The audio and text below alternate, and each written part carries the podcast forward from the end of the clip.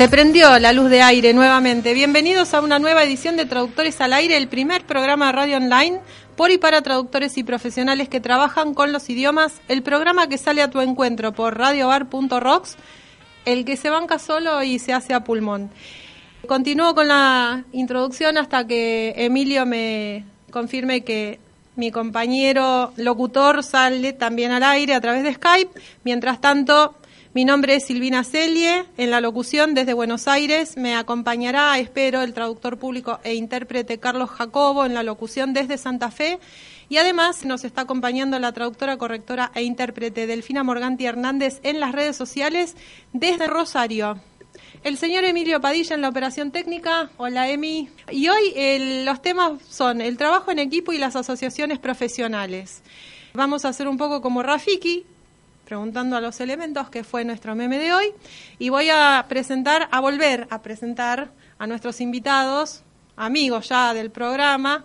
La primera, las damas primero, es Paola Petrocelli. Hola, Paola. Hola, ¿cómo están? Gracias por volver. Gracias por invitarnos nuevamente. Ah, un gusto. Paola es traductora técnico-científica y literaria en inglés, recibida del Juan Ramón Fernández y además es traductora pública del Museo Social Argentino y además es ¿Ya terminaste el curso de corrector? De, sí, entonces es correctora de Literae. Eh, oficialmente. Oficialmente. Eh, otro personaje también conocido de la casa que reincide es el señor Martín Chamorro. Hola Martín. Hello. ¿Cómo estás? Bien. Martín se recibió de traductor técnico, científico y literario en el Spangenberg. Hace capacitaciones de software para traductores desde 2012 y completa su trabajo con participaciones en charlas o cursos es un no inclusivo, ¿verdad? Es IO. IO, sí. y, también es miembro de la Asociación Argentina de Traductores e Intérpretes, en donde participa de charlas y jornadas. Desde hace poco también colabora como miembro fundador de la Comisión de Tecnología Aplicada en la ATI. Bueno, es, es un fan más que un colaborador. Y nuestro nuevo personaje de hoy, nuestro nuevo colega, por eso el personaje le da un... Personaje. sí. Es el, el colega, el traductor Santiago de Miguel. Hola, Santi, bienvenido. gracias por invitarme. Santi, gracias por venir. Mira, si, si vos viniste después de que ellos reincidieran y todo, se ve que tan mal no estamos. Ah, es que me arrastra Martín, viste, a mí. A propósito. sí, es parte del ser equipo. un poquito, sí. Te presento.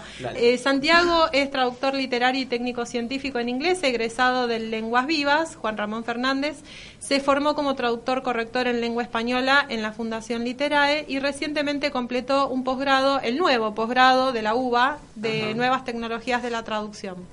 En la actualidad se desempeña como traductor independiente, pero también trabaja como traductor en plantilla, perdón, este es trabajó como traductor en plantilla durante un año y medio en una empresa internacional donde aprendió a abordar extensos proyectos en equipo con otros profesionales y a manejar distintos softwares que exige el mercado.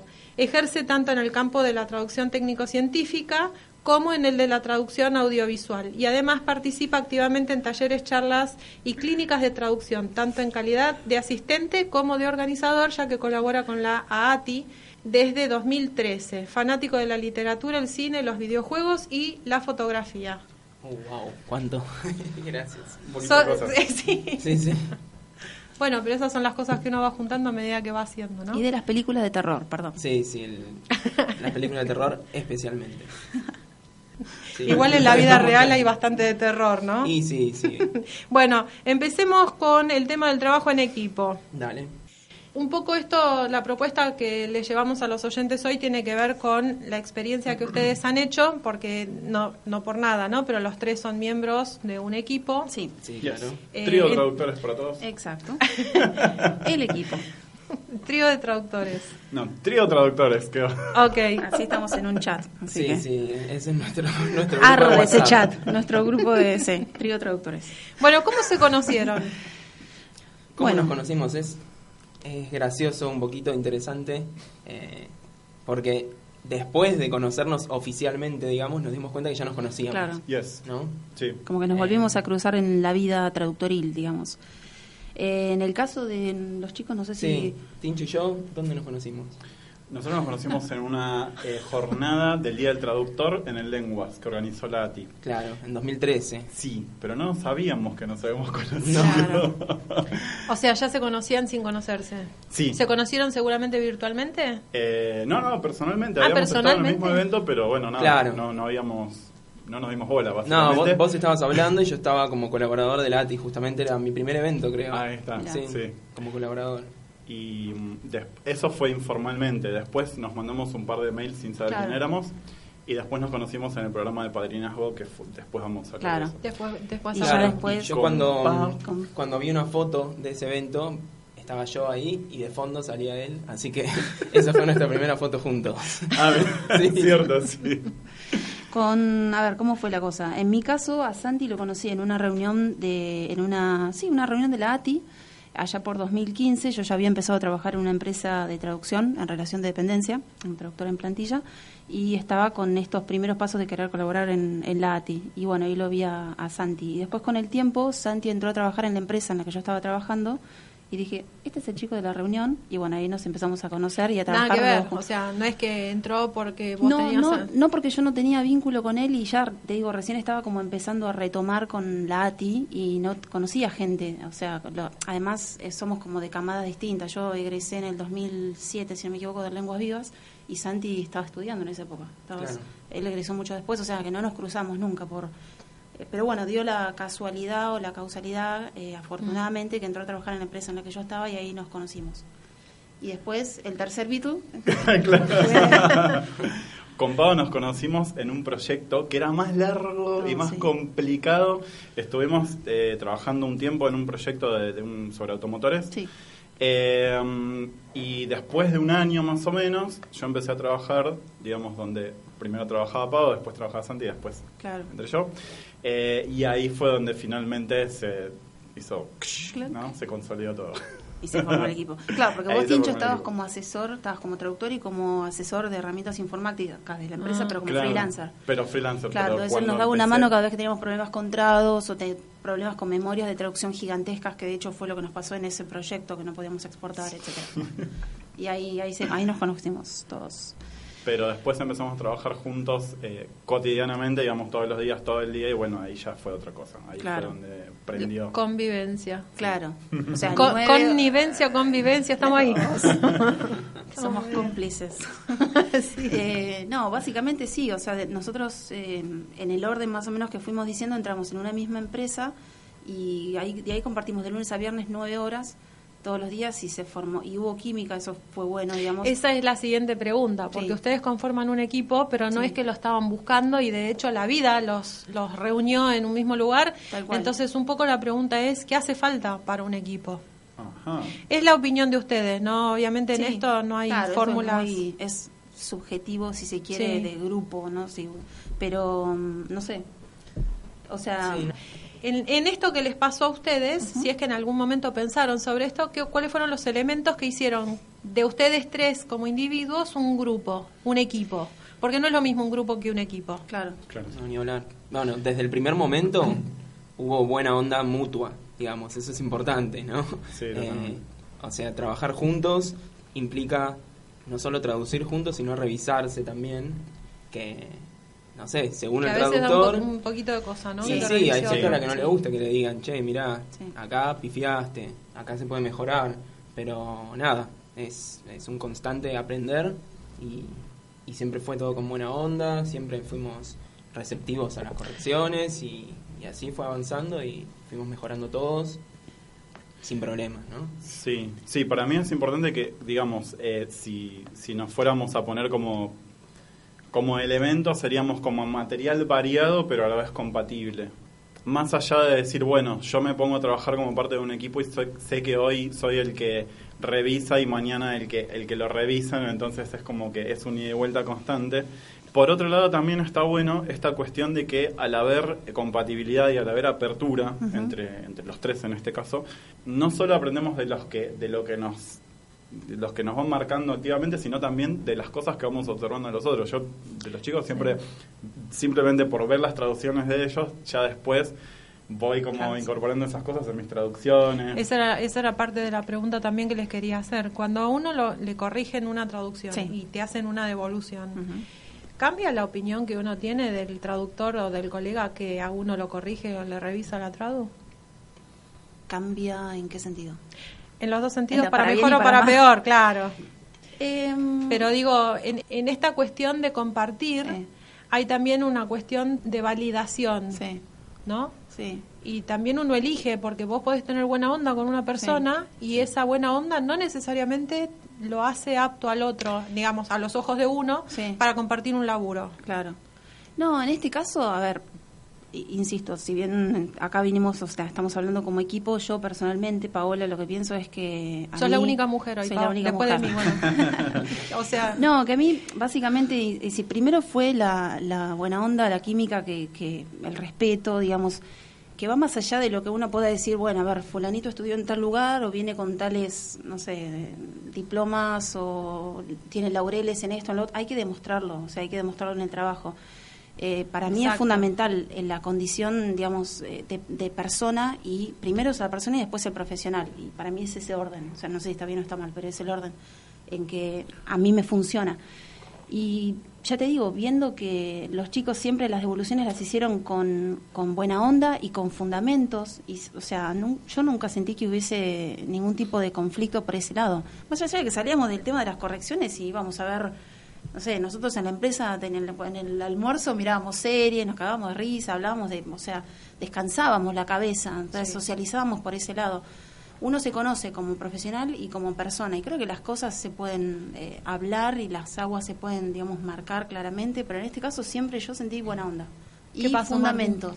Y otra perdón y ya Sí, cierro Sí, habla mucho la pío No, que no. cuando cuando te corrigen y ves que lo hacen no solamente con buena onda sino con, con herramientas o sea como que buscan y te y se preocupan por ponerte digamos la fuente donde sacan lo que te están diciendo te hace, o sea, respetar más a tu colega. Porque Es- eso se están molestando en decirme, mira, no lo estoy diciendo yo porque me- hoy me levanté con ganas de decirte que esta preposición no va con, o sea, esta fuente lo dice, lo avala, tomalo o no. Después, y uno lo va absorbiendo y se va enri- es, es enriquecedor. O sea, es un proceso que yo aprendí muchísimo de la corrección. Y antes de conocerlos a los chicos, con otra colega que trabajaba para la empresa desde Estados Unidos, fue la primera que me empezó a dar devoluciones. Y la verdad que fue, fue muy enriquecedor para mí.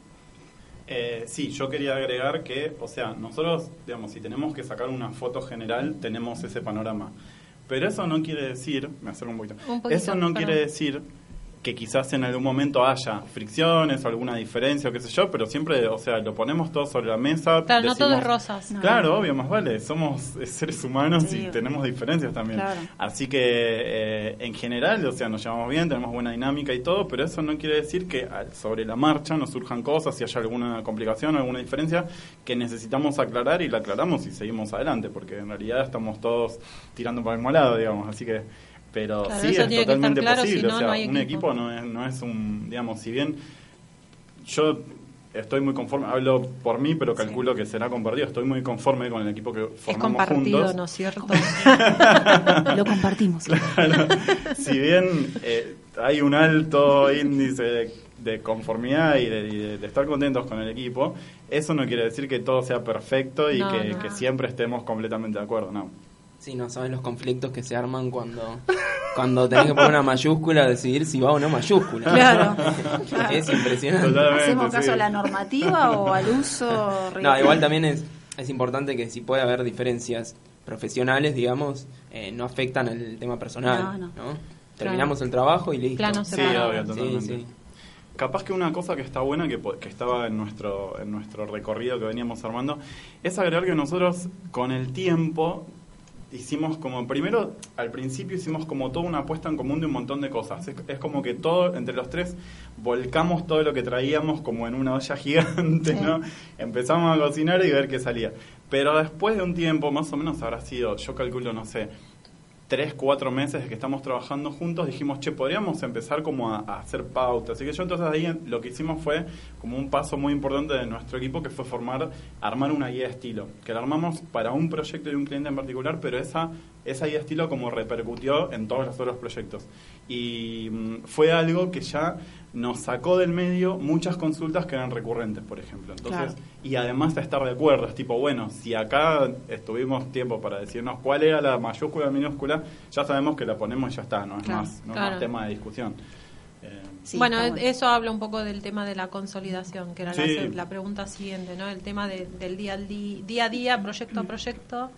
Claro, bueno, y cómo, cómo, cómo se va consolidando el equipo, cómo, digamos, se va consolidando día a día con los, con cada trabajo, con cada proyecto, con cada, con Acuerdo cada y consulta. desacuerdo. Acuerdo, desacuerdo, siempre, siempre, como decía eh, Tincho, poniendo las cosas sobre la mesa, hablando y, y llegando a acuerdo de cuestiones, digamos, eh, profesionales. Para tal cliente se quiere tal cosa, se estila tal cosa y vamos para adelante con eso. Pero básicamente es cómo se va consolidando. Tampoco es tan esquemático de decir, bueno, es seguimos el paso uno, después el paso dos. Se, se fue dando naturalmente. Y Sí. lo que nos pasó a nosotros fue compartir conocimiento previo que cada uno ya traía. Cosas, digamos, eh, por ejemplo, no sé si, Tincho, vos venías trabajando ya antes en empresas de traducción en relación de dependencia o, había- o habías tenido una experiencia, por lo menos. Eso a mí me sirvió muchísimo porque él a mí, por ejemplo, me enseñó procesos de eh, desde la gestión de proyecto, división de textos, eh, gestionar situaciones por ahí que, que a simple vista eran eh, engorrosas, simplificarlas. O sea, yo con Tincho, por ejemplo, aprendí eso. El tema de la revisión final de los textos, él tenía un, una- un sistema que por ahí pu- puede parecer muy simple, yo no lo conocía, la- el famoso Word de copiar, pegar, ¿te acordás? Ah, eso sí. Pegado. Algunos Claro, bueno, hay cosas que por ahí. útiles. Claro, pero vos lo venías, lo- vos lo traías de antes y a mí, por ejemplo, eso me salvó, porque a mí siempre las revisiones, siempre me quedaban cositas al final de, de, de distracciones o de falta de, de revisar, porque siempre, a ver, la revisión, y esto todo traductor lo sabe, es fundamental. Yo diría que la revisión es ca- casi tan importante como la traducción. O sea, uno puede traducir, saber mucho de un tema, pero si no pasó por otros ojos o por ojos frescos de un mismo traductor, Sí, porque eh, llega un momento que uno ya no lo se ve. desluce y hay cosas que no, no no, las ves. ves, no las No ves. las ves. Totalmente, sí. Bueno, y vas leyendo y vas eh, leyendo de memoria. en Exacto. realidad, sí. Entonces, esos conocimientos previos fueron uno de los, eh, para mí, como uno de los componentes que ayudó, digamos, en el engranaje del equipo. No sé. Sí, Eh, cada uno tenía algo que aportar.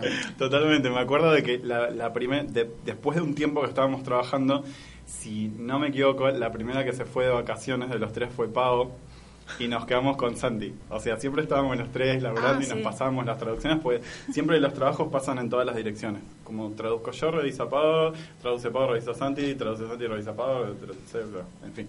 La cuestión es que en un momento se va Pau. Y con Sandy estábamos, che, ¿cómo resolvemos esto? Y estábamos, uy, si estuviera Pau ya lo hubiera resuelto. Era como, bueno, WhatsApp. se notaba la ausencia, era como que le faltaba una pata a la mesa, ¿no? Sí, pero eso está bárbaro, justamente de ser Obvio. tres. Es Sí, más fácil sí, tomar. Claro, bueno, es uno contra uno, ¿viste? Claro, siempre hay uno que Claro, siempre hay un empate. siempre, Claro. claro, siempre uno define. Totalmente, sí, estaba buenísimo eso. Y cuando, cuando falta alguno de los tres es como que se nota mucho. Y a la vez, por otro lado, la presencia de los tres también está buena, especialmente cuando tenemos algún, algún punto así clave, como por ejemplo cuando nos cayó el primer proyecto grande Sí. so- eh, por fuera de la Por empresa. fuera de la digamos, empresa, ¿no? sí. Eso Claro. fue.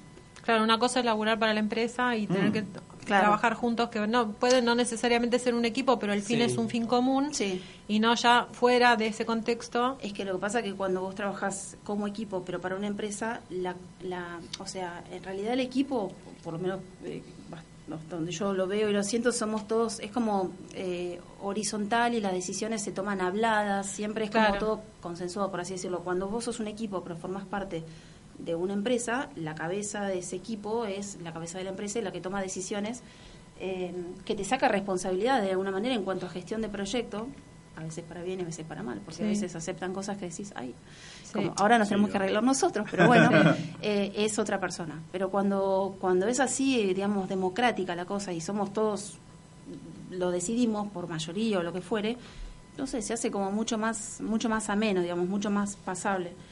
Eh, en cuanto a cómo se fue consolidando el equipo, Sí. no sé, qué sé yo, no sé, había- habíamos hablado del tema de la compartir conocimientos previos. Los Hay chicos- una cuestión Sí. interesante que ustedes incluyeron en su borrador Sí. para, para compartir hoy, que es el tema de compartir material.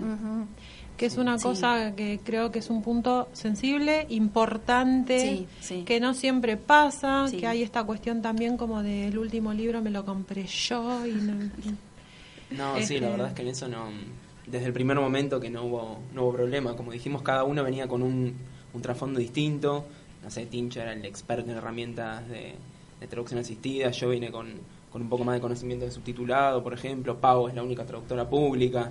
Entonces fue en cuanto nos conocimos y empezaban a surgir cosas así de esos temas, era bueno, uno de ustedes ahora, uno de nosotros, aporta así todo lo que tiene sobre ese tema y, y era esto, compartir todo el tiempo. Básicamente Aprender. desde compartir el, el- el conocimiento hasta compartir material, de, es- no sé, memorias de traducción o... Pero, o sea, todo. O sea, si tenés algún diccionario en PDF que te pasó un compañero, se lo pasás a tu compañero. Sabes que le va a servir, sabes que lo van a usar. No, Eh, que además es una forma de garantizar que cuando el otro también tenga, también te lo pase. Tal cual, Claro, tal sí, cual, no, tal totalmente. cual. Si Siempre. necesito algo, vuelta. llega un tema nuevo, los primeros que le pregunto Claro. es a ellos dos. Sí. Eh, Ahora, después de la pausa, me gustaría que me cuenten cómo fue el tema de este primer proyecto fuera de la empresa, Dale. con ustedes como profesionales eh, independientes. perfecto. Dale, gracias.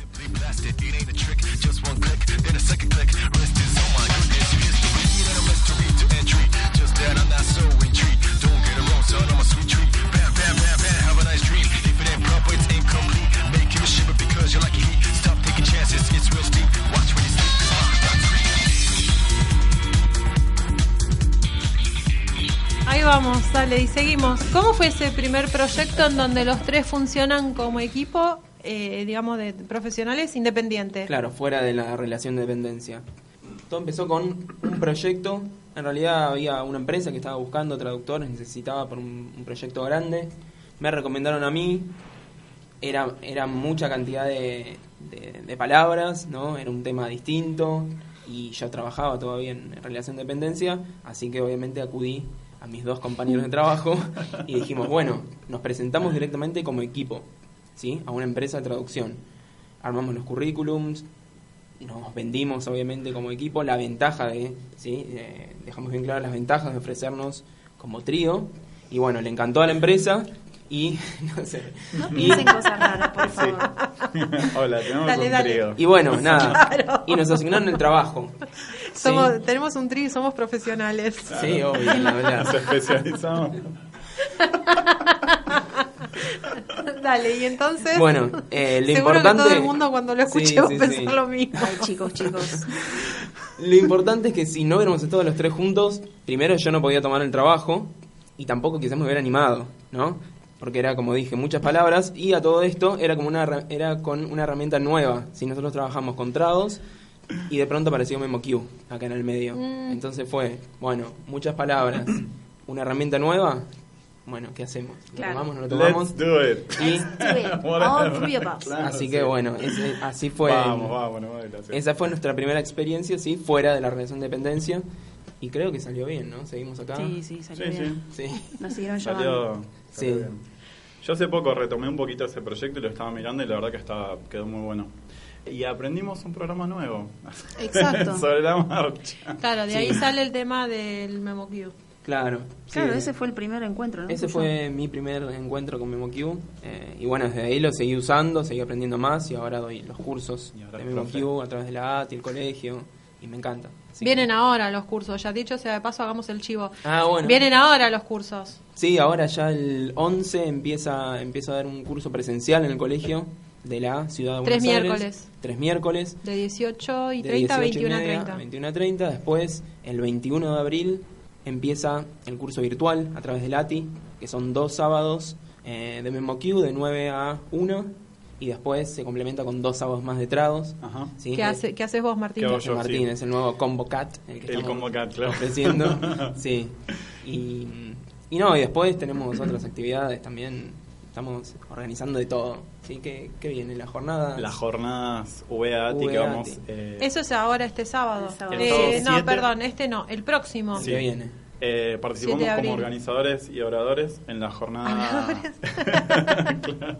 ahí en la jornada de traducción eh, de especialización Sí. Eh, es todo el día en la Universidad de Belgrano bueno después yo también tengo curso empiezo el 5 en el Colegio de Traductores Públicos todos los jueves de abril y después eh, entre abril y mayo quedan como concatenados el curso de MemoQ y el curso de traducción son dos semanas de MemoQ dos semanas de trados donde los podés hacer independientemente o como combo, Tipo justamente combo, lo- claro. lo del combo. y tenés un descuento y además una clase gratis donde juntamos los dos programas. Así que es una propuesta bastante interesante. Eso es, eh, esto que decías recién es en AATI, ¿no? Esto es a través de la ATI ATI. y a distancia, o sea que lo podés hacer desde donde Todo estés. el mundo invitado, De sobre todo la gente del interior que siempre tiene esos problemas de que Buenos Aires queda lejos de tantos lugares. Totalmente. Sí, ni hablar. Sí, sí.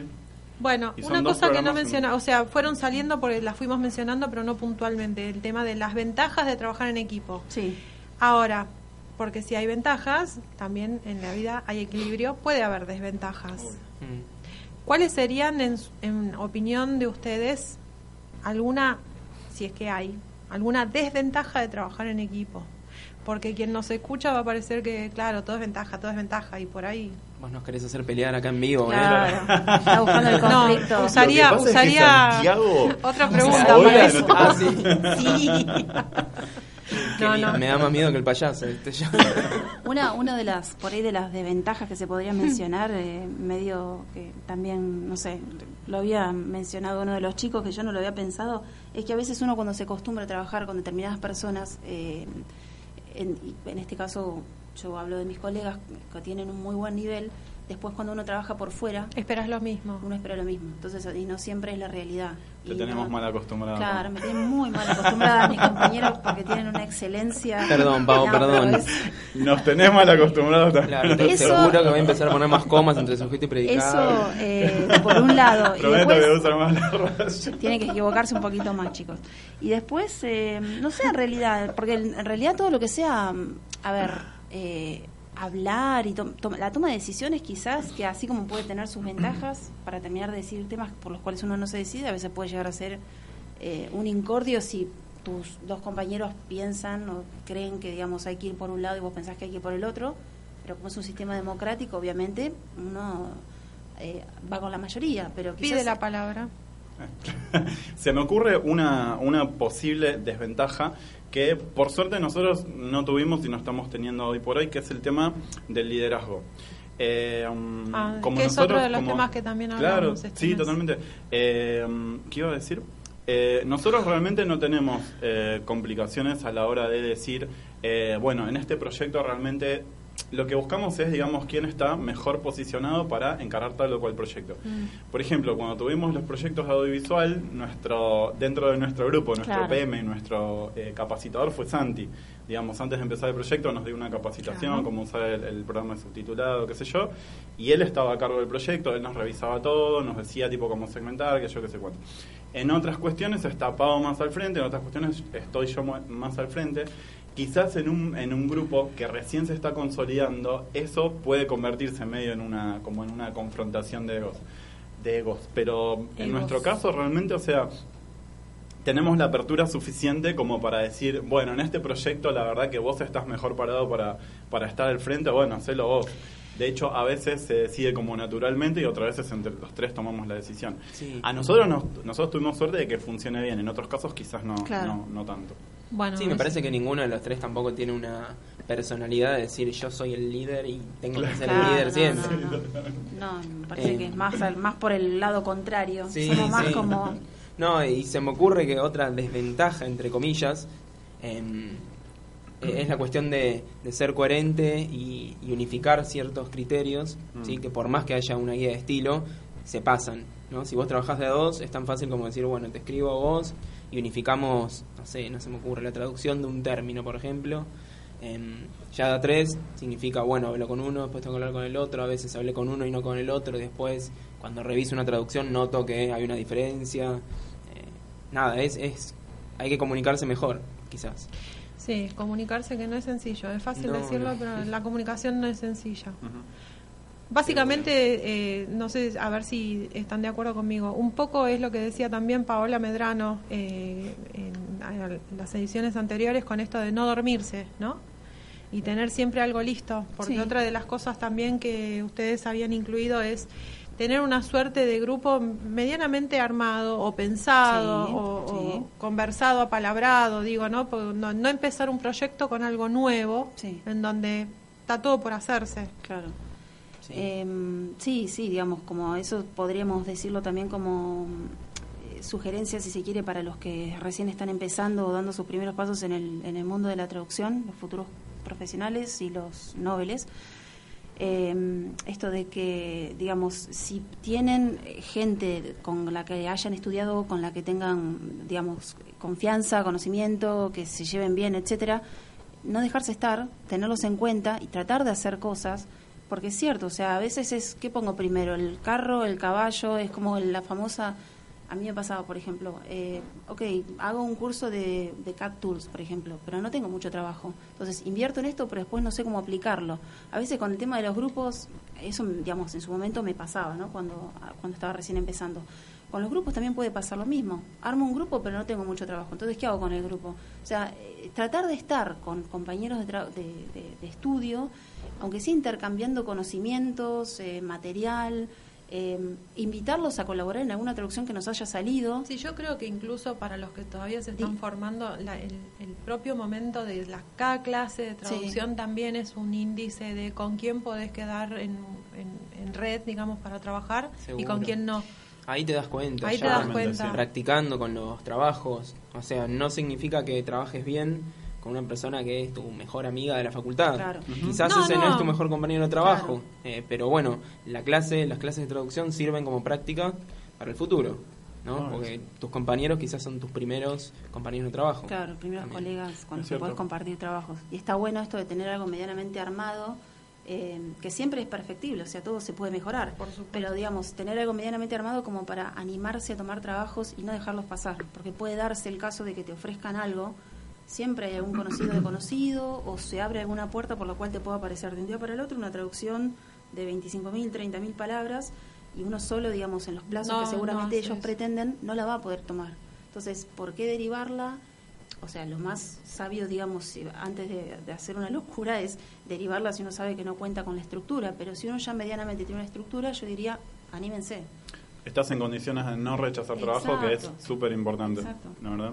Mm. Porque aparte rechazas una vez Claro, también. Y ya está. Se cierra la no hay posibilidades de que te sigan Sí, además si es uno de tus primeros trabajos, probablemente esté lleno de dudas también. Y de nuevo, trabajar en equipo te ayuda en todo repartir, Iba a decir repartir la responsabilidad, pero creo que también es un poco repartir el miedo, ¿no? Que sea que, en que tomás el encargo hasta que te das cuenta que, bueno, no, tranquilo, vos podés. Tener puntos de apoyo. Porque tus compañeros son tus puntos de apoyo y son los que te, te alientan, digamos, a, a, tomar nuevos desafíos. Que por ahí son nuevos desafíos que tal vez se dan en el plano individual o en el plano grupal, pero te animás, porque de última sabes que, bueno, sí, esto es para compartir porque es una es interesante, es una posible, digamos, una puerta, digamos, para un posible, eh, no sé, flujo interesante de, laburo y sé que lo puedo hacer con ellos.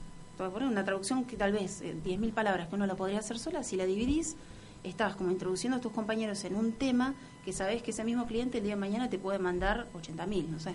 Sí, y automáticamente mejora la calidad también, me parece. Porque un segundo par de ojos, como dijimos, va a haber cosas que vos no ves. Y esa traducción, si estaba bien, va a estar mejor todavía. Salimos de la universidad eh, y normalmente es como que después que se te pasa un poco la euforia, ¿no? De me traduzco todo porque me acabo de recibir. Por lo menos fue lo que me pasó a mí. Tres meses que caminé en las nubes con el título y después dije, ¿y ahora qué hago con esto? Eh, para las que somos públicas, Pavo, sí. un poco el tema de asociarse, al, asociarse, va, eh, eh, matricularse, no es una cuestión tan opcional si queremos ejercer como traductor público, ¿no? Pero después el ser parte de las asociaciones, y ahora vamos a la segunda, al segundo tema de hoy, el tema de asociaciones profesionales. Em, ¿Por qué asociarse? ¿Por qué asociarse? es una excelente pregunta. El traductor público, como vos bien dijiste, em, a ver, si va a ejercer, tiene que ejercer con su matrícula y no hay mucha opción. Uno no, es que sin matrícula. Exacto. Entonces será uno muy público, pero matricula en un colegio en el cual después decide o no la vida o el futuro, digamos, el futuro profesional de esa persona lo va llevando a participar tal vez en comisiones o no, pero matriculado estás. Es mi caso, yo estoy matriculada, pero la verdad es que nunca participé en actividades del colegio. Em, bueno, quizás no, nunca es tarde, pero bueno, no se me dio. Pero ¿por qué asociarse a una asociación como la ATI? Porque el traductor técnico científico literario, los tres que estamos aquí lo somos, em, no tiene no está no tiene digamos un respaldo que no sea a través de una asociación que te ayude, digamos, a entrar en el mercado laboral pisando eh, más sólidamente. Yo acá, acá en Buenos Aires, hablemos, ¿no? Porque en las provincias también es traductores e intérpretes y no necesariamente públicos. No, no, exactamente. La Asociación Argentina de Traductores e Intérpretes, bueno, digamos, eh, se creó con esa finalidad, es un poco em, darle la mano a los traductores en cuanto a no solamente a la inserción al mercado laboral, sino a estar en contacto con las, eh, las nuevas tendencias en lo que respecta a las traducciones, eh, tarifas, eh, capacitaciones, perfeccionamiento. básicamente es eso, no estar solo, es estar con colegas, compartiendo conocimiento, creciendo, digamos, nutriéndose, porque de lo contrario, en mi opinión, el traductor es una, digamos, es una, quien es traductor suele ser introvertido o aislado y esto te lleva a un ostracismo, digamos, que no está bueno. O sea, sí, está bueno trabajar y cada uno tendrá su, su, dinámica o su forma de trabajar, etcétera. Pero no, no tenés que trabajar necesariamente en una oficina con gente que te esté hablando. Pero sí está bueno estar. Sobre todo, o sea, es más común no, no trabajar en una oficina, exacto, Claro. Eh, o sea, es muy importante para una profesión en la que probablemente trabajes como independiente, ¿sí? vos solo. Y es esto, como decís, salís de la facultad con el título en la mano y decís, chao, traduzco todo. Claro, hasta que te cae el primer encargo y se te sí, todo. Y estás ahí vos solo y no sabes a quién consultarle, cómo cotizo, necesito ayuda, no entiendo esto, no entiendo lo otro. Entonces, bueno, esa yo creo que sería una de las principales razones por las cuales te podés asociar a ya sea la ATI o cualquier asociación o cualquier otro colegio. Sí, un poco la pregunta también es cuántas más asociaciones fuera de la ATI y tal vez la IAPTI, que en realidad tienen focos diferentes porque IAPTI es internacional, ATI no, o no necesariamente. Digo no necesariamente porque hace eh, también actividades que tienen que ver más allá de las fronteras. Sí, Entonces, hay socios que viven afuera también. Que viven, no solo que socios que viven afuera, sino además actividades que también están pensadas para que los puedan tomar gente que no está geográficamente cerca, digamos, más sin hablar de límites. No, ni hablar, sí, la ATI hace mucho énfasis en eso, eh, justamente como vos dijiste, porque ya hay muchísimo en Buenos Aires, entonces... Sí, no sé si son tantas, eso es lo que iba a decir, me parece que tampoco son tantas, eh, porque después los demás son colegios profesionales que además aceptan traductores que no son técnicos en su matrícula, como pueden ser, por ejemplo, Santa Fe. Claro, claro. Santa Fe tiene traductores que no necesariamente son públicos, entonces es como que también quedan un poco a la deriva. En ese caso, ATI sería una mm, opción. Y APTI cambia porque ya se va más al plano internacional, ¿no? Entonces ya es como que es otra cuestión. Entonces, un poco la pregunta de esto es, ¿Qué asociaciones hay? Eh, estaría también un poco para que cada uno lo investigue, pero eh, ¿cuáles son las cosas que ustedes eh, le dieron a, en este caso, a ATI para asociarse? ¿No? el, criterio con el cual uno se asocia más allá de esto que vos decías recién, Pau. Quisiera hacer una Pide Estamos hablando de la ATI, dando por sentado que todo el mundo lo sabe, quizás no todo el mundo sabe. Que la ATI es la Asociación Argentina de Traductores e Intérpretes, que, digamos, bueno, nos representa eh, a los traductores eh, que no somos matriculados, técnicos científicos literarios, y bueno, algunas observaciones en, eso, pero en general los traductores eh, no matriculados. Bueno, ¿aceptan matriculados también? sí, sí, sí, totalmente. De hecho, vos estás asociada. sí, sí, sí. pero también, o sea, esta asociación, bueno, justamente desde toda Argentina tenemos, somos socios de, de todo el país.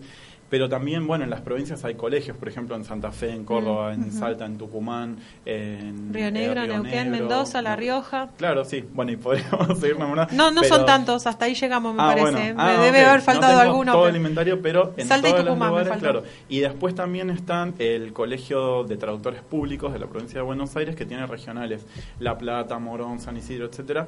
Eh, sí, y Bahía Blanca son cuatro. Eh, ah, ahí está, cuatro. Vos tenías ahí el dato que faltaba. Pero hay diferentes opciones.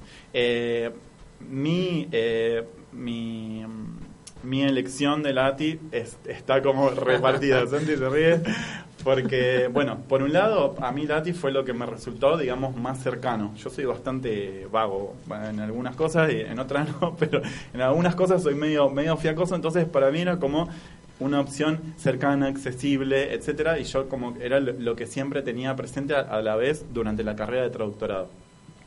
Por otro lado, yo me terminé asociando a la ATI medio porque yo era tipo, flaco, asociate a la ATI. Porque, claro, Estás dictando cursos, venía, chabón. venía hacía un tiempo dictando cursos y participando en actividades, pero no era socio. Entonces, un día fue tipo, bueno, ¿qué hacemos? Claro, ya está. claro, pero digamos, eh, siempre fue mi opción número uno. O sea, de las opciones que yo conocía, la que me, me quedaba más cerca por, eh, por eh, rama de la profesión, por cercanía mm, geográfica. No sé si etcétera. es por, por fiaca, como dijiste vos, o una cuestión de practicidad por ahí, ¿eh? Sí, también, sí, sí. Porque todo tiene dos formas de ver lo mismo.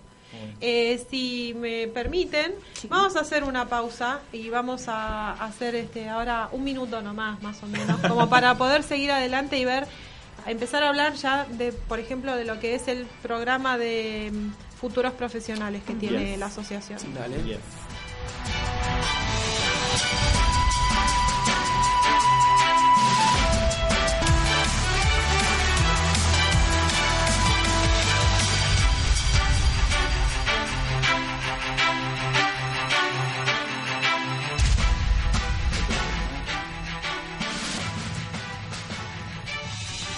Ahí está, eso era All of You is All of Me, que tiene esta cosa de ese toque de aventura, ¿no? En, esta aventura de sí. trabajar, sí. Te sentís como en la peli. Y, y ahora volvemos nosotros. Ahí, sí. ¿Qué Yes. es esto del sistema back. de mm, futuros Programa de profesionales? futuros Perdón, no es sistema, es programa Es de futuros profesionales. Sí. Eh, espera, cuento yo un cachito que justamente a través de ese programa fue como yo eh, conocí a la ATI y, y bueno, fui empezando a colaborar por allá por 2013. Eh, yo estaba estudiando, es un programa que está hecho para estudiantes de último año. Sí, ahora Pablo les va a dar bien los detalles por si les interesa. Y bueno, justamente yo estaba estudiando, una profesora mía estaba en la comisión directiva del ATI, me empezó a contar, muy buena onda con esa profesora, y así fue como empecé a tener, digamos, contacto con el mundo profesional real, ¿sí? fuera de la facultad. Ella fue la que me fue invitando a, a distintos eventos, a como es, actividades de traducción literaria, me hice futuro profesional, después ya me recibí, me hice socio pleno, etcétera, etcétera. Pero bueno, así Claro, el programa propiamente dicho, di- digamos, es eh, un programa creado con la intención de tender un puente entre los alumnos del último año de las carreras de traductorado y eh, la asociación, a través de la asociación, y, eh, digamos, insertarlos, ayudarlos a insertarlos en lo que es la actividad de la asociación y dar sus primeros pasos en la actividad profesional. Eh, básicamente es eh, mostrarles, digamos, el, la cocina de lo que es la actividad de la asociación. Es podría ser, digamos, lo que sí, digamos, una manera de describir la actividad que se hace en, futuros profesionales. ¿Qué es esto de la cocina? Es básicamente se organizan actividades, se necesitan eh, colaboradores para las actividades y creemos que los chicos que están estudiando, que están con esa avidez de querer eh, participar de charlas, eh, ver, eh, di- digamos, de qué van, la organización de las charlas, etcétera, pueden formar parte de eso, pueden ayudar. Concretamente, hay alguna charla, eh, no sé, por ejemplo, ahora. Ahora, el en la 7 de abril. Exacto, la del 7 de abril eh, en la Universidad de Belgrano. Y mm, se necesitaba, por ejemplo, para eso un colaborador de futuros profesionales. Nosotros ya nos pusimos contacto con esa persona que va a ir a ayudar y va a poder ver el detrás de escena. de- o sea, va a poder estar ahí, desde luego que no va a estar como oyente en el sentido de sentado, eh, tomando notas, participando, sino que tiene que estar a disposición de lo que se necesite.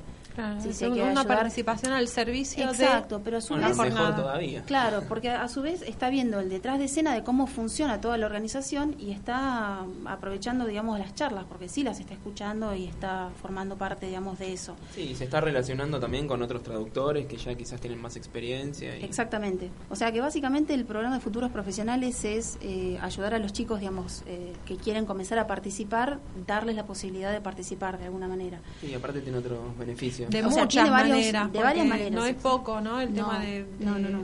Y no hablamos de los beneficios. O sea, primero me gustaría brevemente hablar de los requisitos de ingreso. Los requisitos es estar cursando el último año de las carreras. Eh, esto es tener el tercer año completamente aprobado, es decir, un 75% de las materias aprobadas. Para lo cual nosotros les pedimos que nos envíen, bueno, a nosotros le, le avisamos por mail qué es lo que se necesita, pero nos tienen que enviar un, eh, certificado de la casa de estudios o eh, en su De defecto, cualquier casa de estudios, así sea, por ejemplo, que está haciendo la carrera de traductor público y tiene inquietudes por el tema de asociarse o conocer a la ATI. En por realidad, ejemplo. futuros profesionales está pensado para los traductores técnicos científicos Ah, literarios. ok. Sí. Y no todos los, no todas las instituciones, digamos, eh, eh, dan un certificado. De hecho, el, el lenguas, por ejemplo, tengo entendido que no los da el lenguas viva Juan Ramón Fernández, pero lo que sí sirve, digamos, es una fotografía de la, de la libreta. O sea, Porque sí- tiene libreta, Exacto, libreta de estudiante. donde se puedan ver las materias aprobadas. Claro, una situación de analítico. Exacto, una suerte de, exacto. Sí. Eso es lo que Sí. nosotros pedimos en principio como requisito y después, eh, una vez que se aprueba esa, esa acreditación, digamos, de las materias, se les piden que hagan un pago que sería equivalente a la mitad de la cuota, 450 pesos, que tiene una validez de tres años, porque entendemos que por ahí Con están los en el- 450 están asociados al programa tres años. sí, al, fu- al programa de futuro Una profesional. ganga. Una ganga. Sí, bueno, pero tampoco lo vendas como ¿Eh? algo muy barato que después parece que No. no vale nada, No, porque no, no, no es- no es la idea. No, hoy por hoy, como un pequeño que el valor es ese, digamos, la duración son tres años porque se entiende que por ahí hoy está, eh, digamos, comenzando a transitar su cuarto o último año de estudio, pero tal vez lo termina en dos años, Claro. o está trabajando la persona o Sí. lo que fuere. Claro. Sí. Eh, pero bueno, básicamente una vez que ingresa en el programa tiene muchos beneficios, tiene varios beneficios. Tiene, por ejemplo, los mismos descuentos en librerías que tienen los socios, eh, tiene descuentos en cursos, que si mal no recuerdo es de un 50%. Sí, casi en- la mitad. Exacto, y en las jornadas y en las charlas de entre un 20 y un 25% de descuento. También tienen descuento. Ahí es donde se vuelve una ganga. Ahí tenés, ahí recuperás los Hay- hay 450 y capaz que... bueno. A quienes fueron futuros profesionales, cuando dejan de ser futuros profesionales y ya son, eh, digamos, profesionales Profesionales. re- recibidos que, digamos, quieren inscribirse, por ejemplo, en este caso en la ATI, tienen eh, un 20% de descuento en la primera cuota. En este caso la cuota hoy por Anual. hoy, anual, exacto. Es de 900 pesos al día de hoy.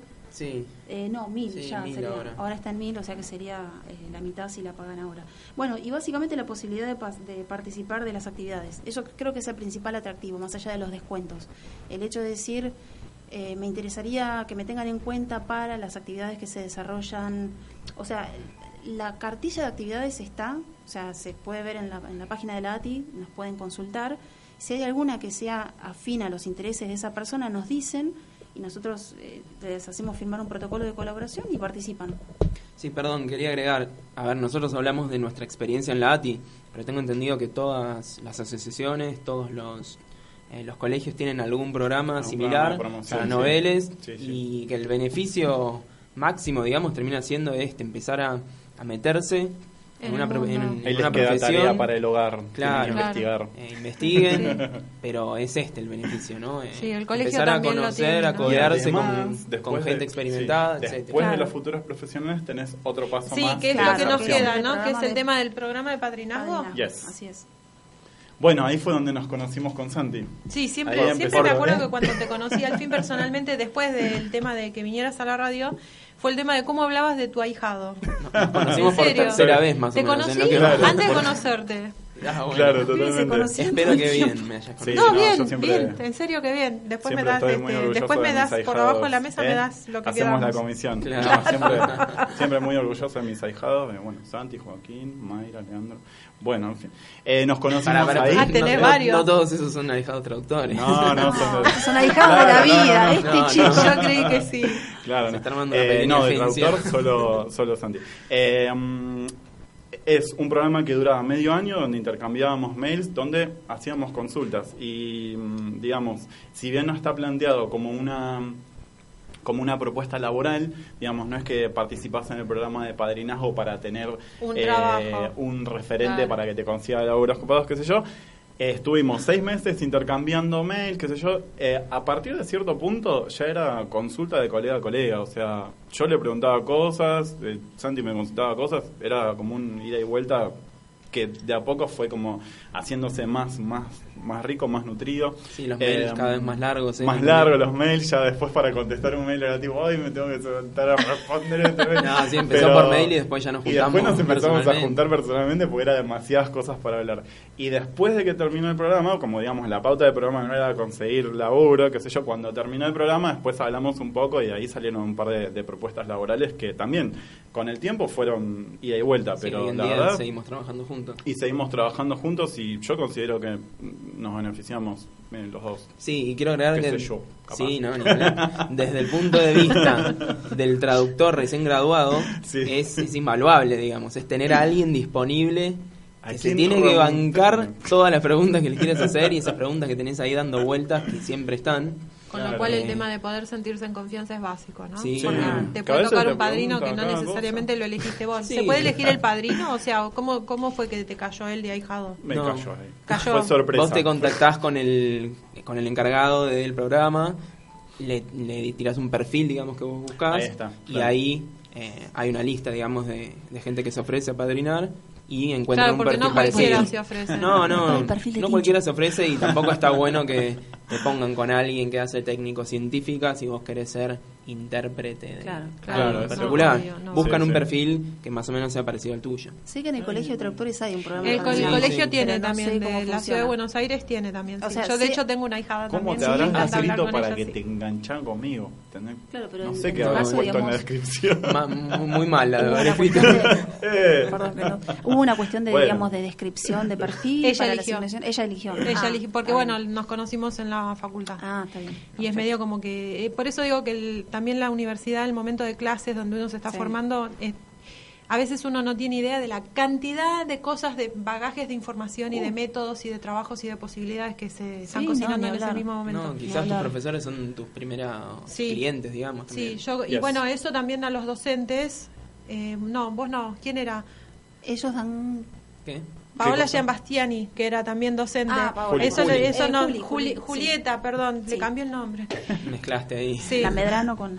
El tema de lo que iba a decir es que eso también eh, nos hace a los docentes tener que estar al tanto también de otras cuestiones que van más allá del simple hecho de dar clases. Yo quiero decir algo y después el Sí. programa se los dejo a ustedes, les, les cedo un minuto y medio porque ya nos pasamos. Con esta edición de hoy que les agradezco que vinieran, Martín, sos Gracias. el este, autor intelectual de todo este mes de marzo para los noveles, Wow. que salió realmente fantástico. A- te agradezco públicamente porque es la primera vez que el programa recibe, que siempre en todos estos años siempre invitamos a colaborar, a colaborar, no, a compartir, el que tenga ganas de venir. Este es un espacio que está para que la información venga, haga lo suyo y siga, porque nunca sabes quién después va a escuchar el podcast o no. Claro. Así que creo que es la materialización de esta mm, propuesta que venimos manteniendo al aire eh, con tanto tiempo y, y así que bienvenido, gracias. Qué y esto es para que el resto bueno. sepa que, que así pasan las cosas. Eh, por las dudas lo digo también al aire porque ha sido una inquietud que llegó al programa por un medio, no quiero decir quién ni cómo, que no cobramos para que ustedes vengan, o sea, no es que vinieron para que hiciésemos publicidad, así que el espacio está abierto. Yo les agradezco, los saludo también en nombre de Carlos, que hoy no se ha podido conectar, y les digo a nuestros oyentes que el próximo jueves vamos a estar hablando de nuestros profesorados, nuestros traductorados, con el tema del proyecto de la Universidad de Formación Docente que quiere eliminar, si me permiten, así bruto, los 29 institutos de formación docente que tenemos en la ciudad de Buenos Aires. ¿A quién le mandamos saluditos? Empe- Empecemos, Yo tengo una empecemos. pequeña lista, espero lista, rápido. Asime, también conocida como The Best Wing Woman Ever. a Cristian, que es mi bro, a mi mamá, la tía Rosa, a mis ahijados, que ya los nombré, familias Chamorro, Medina, Medina, a Medina Benítez, a Pedro, Seba, David y Ale.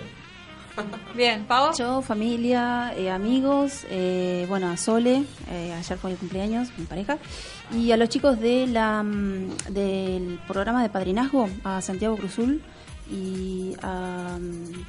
eh, ay, se me fue el nombre, Florencia Rubio, eh, Steffi Ru- eh, Rubio. Le pido mil disculpas, acabo de hacer un papelón.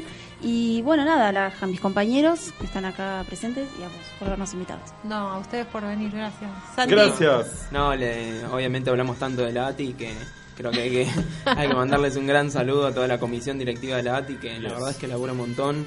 Eh, como decís vos, también es todo a pulmón. Eh, no hay ningún beneficio económico por medio, sino. A Ni, Pat, ni se a Pat- detienen, mira. No, Pat no, Clivio, no, no tenemos eh, a Pat, a todos los colaboradores. Y a las de- chicas. de charlas, sí, Anabela Mora. Y bueno, nada, mi familia, mis amigos. Se nos fue marzo. Felices Pascuas. Nos vemos el próximo jueves, el Gracias, primero de abril a las Pascuas. 19 con nuestros profesorados, nuestros traductorados. Gracias, chicos. Gracias. Gracias.